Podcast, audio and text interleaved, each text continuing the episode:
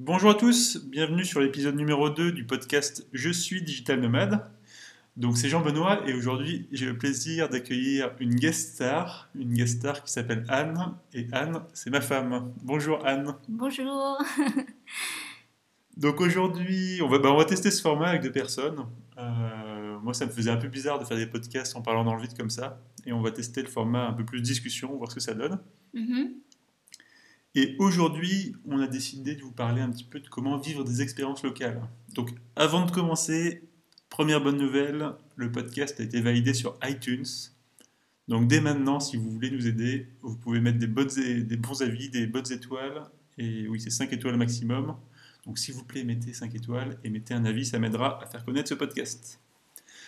Donc, comment vivre des expériences locales quand on est à l'étranger?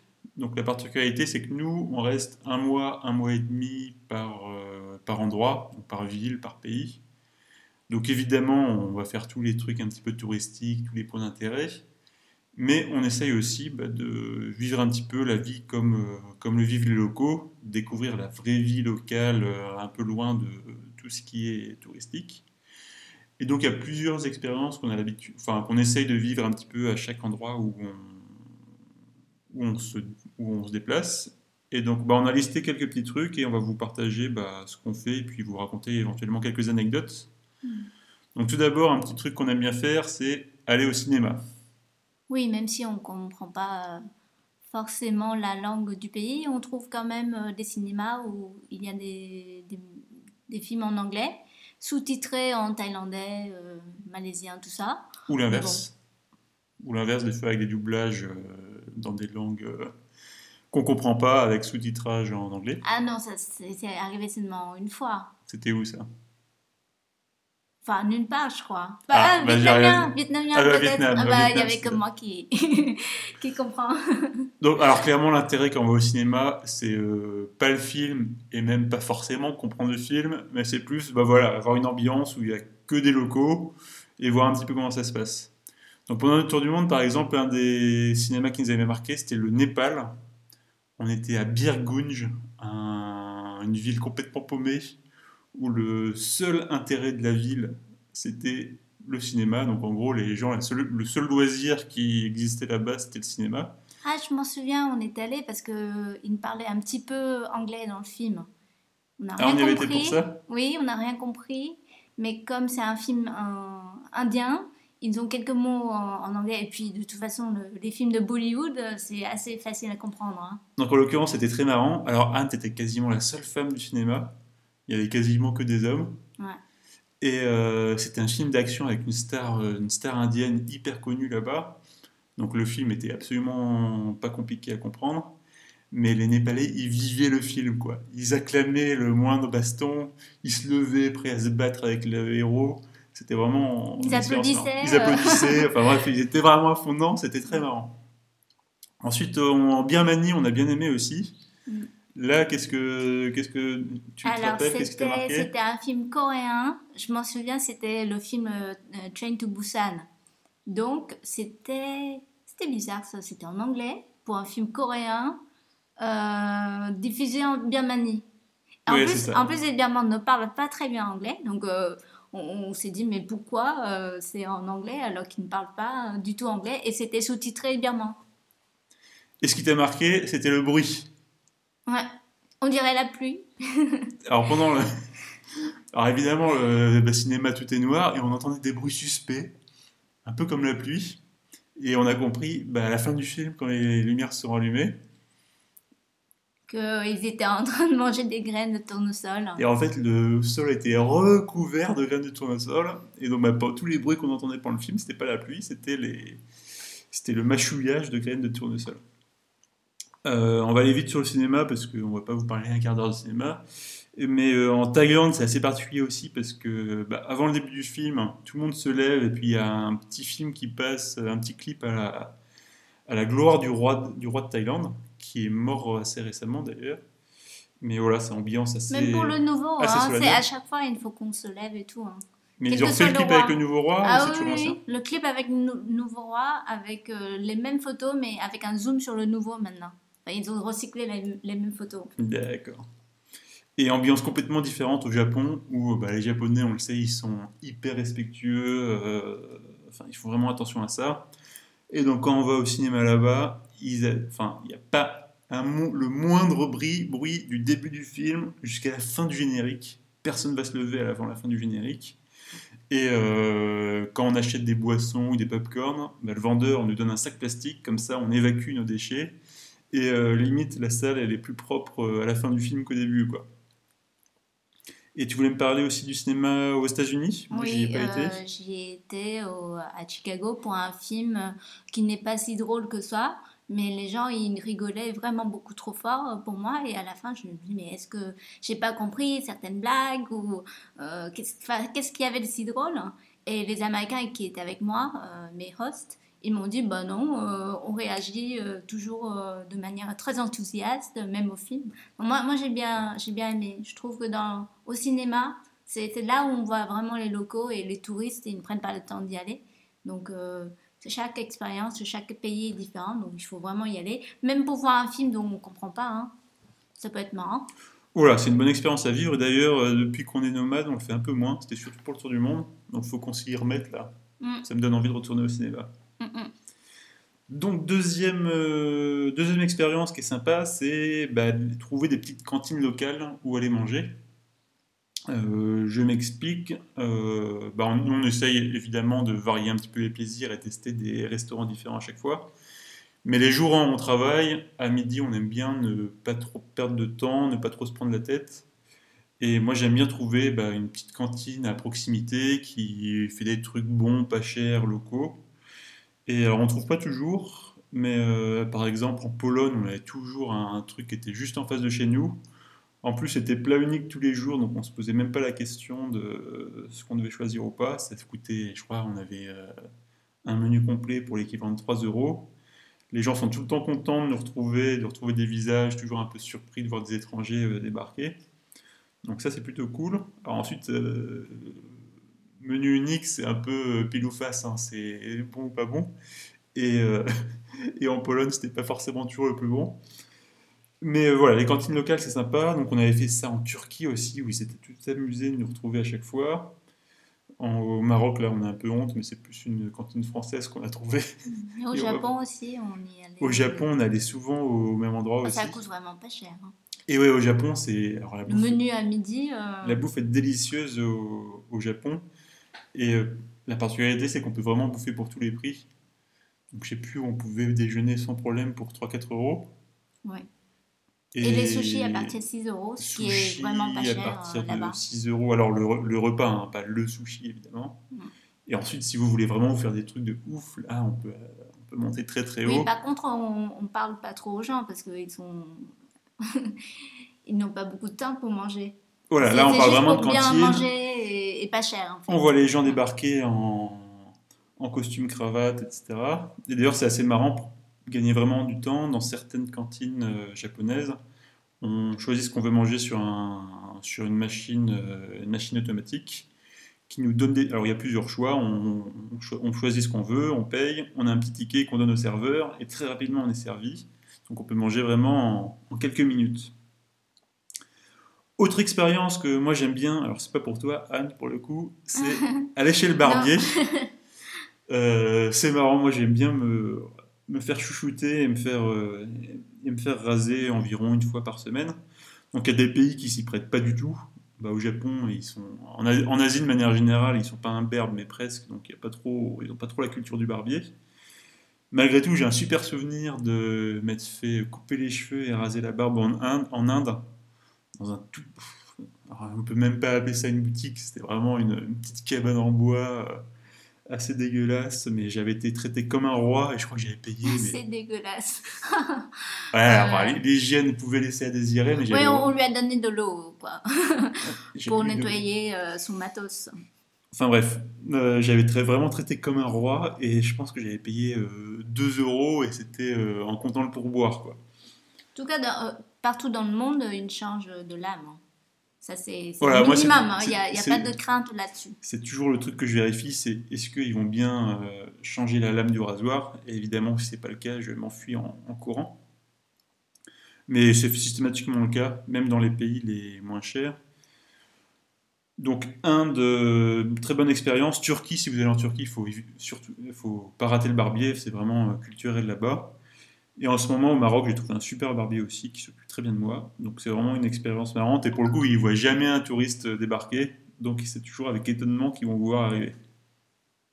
Bah moi, euh, je vais pas chez le barbier, hein, heureusement pour moi, mais je vais faire des soins au visage.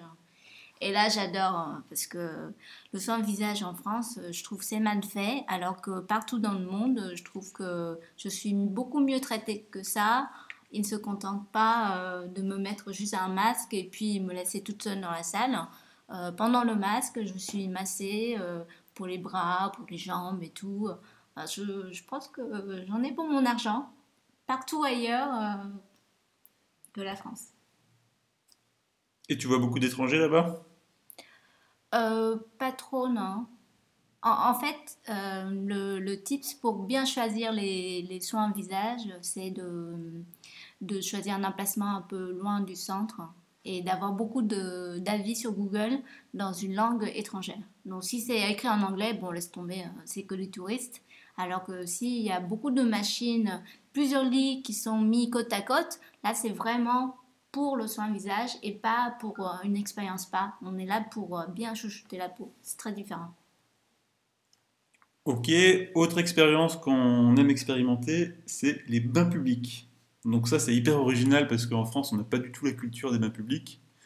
Mais en fait, il y a plein de pays où, euh, alors soit les habitations n'ont pas encore toutes des salles de bain, soit elles sont petites, mal équipées, ou alors de toute façon les bains publics fait partie de la culture et les gens y vont. Donc nous, une des alors, vraiment une expérience hyper locale qu'on a adorée et qui, sort vraiment de l'ordinaire, c'est les bains publics au Japon. On les appelle les onsen ou les sento en fonction de l'eau qui sont dans les, dans les bains publics.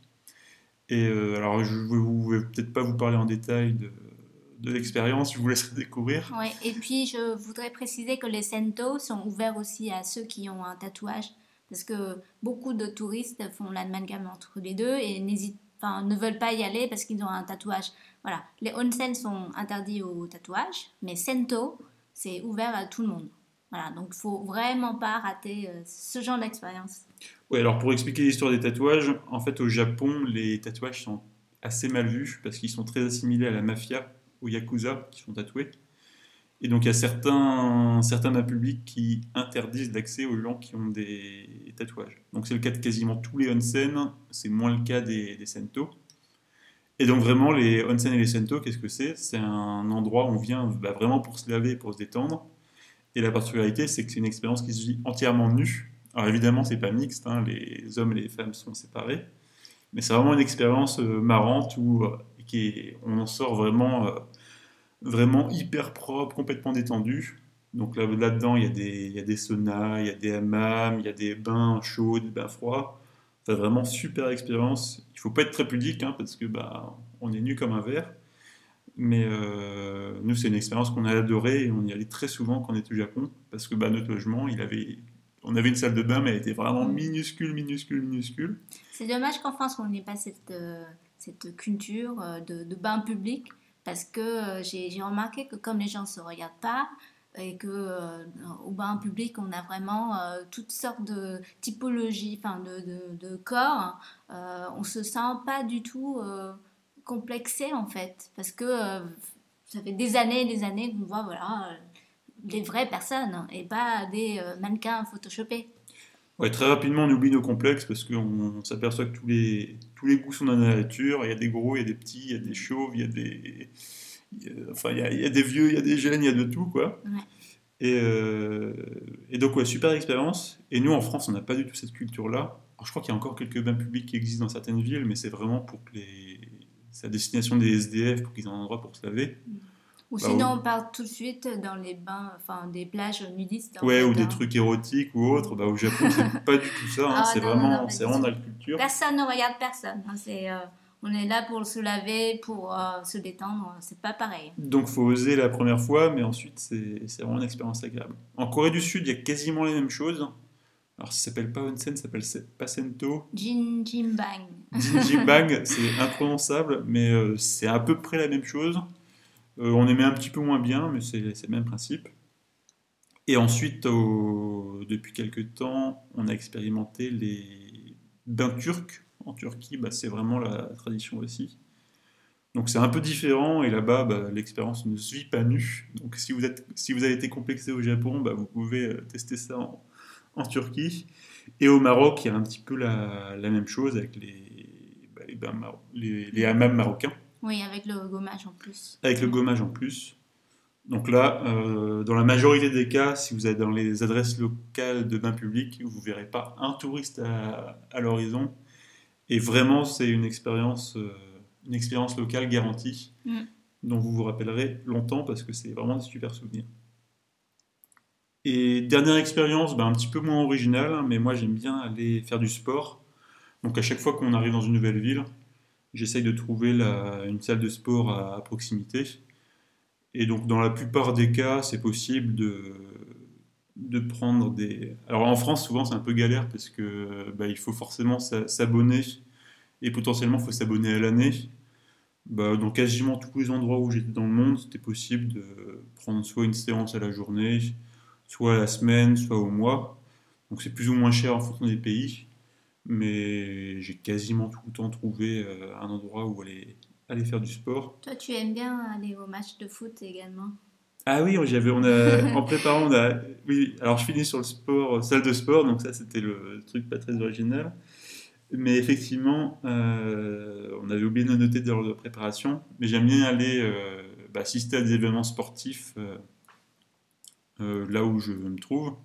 Donc par exemple en Turquie, bah, on était à, à Istanbul et là-bas ils sont fans absolus de foot ça tombe bien, moi j'aime bien le foot aussi, donc j'ai vu pas mal de matchs. J'ai vu un match euh, bah, de Besiktas, un de Galatasaray et un de Fenerbahçe, donc les trois gros clubs là-bas, donc c'était top. À Turin, t'as vu À Turquin, j'ai vu la Juventus de Turin et aussi le Torino.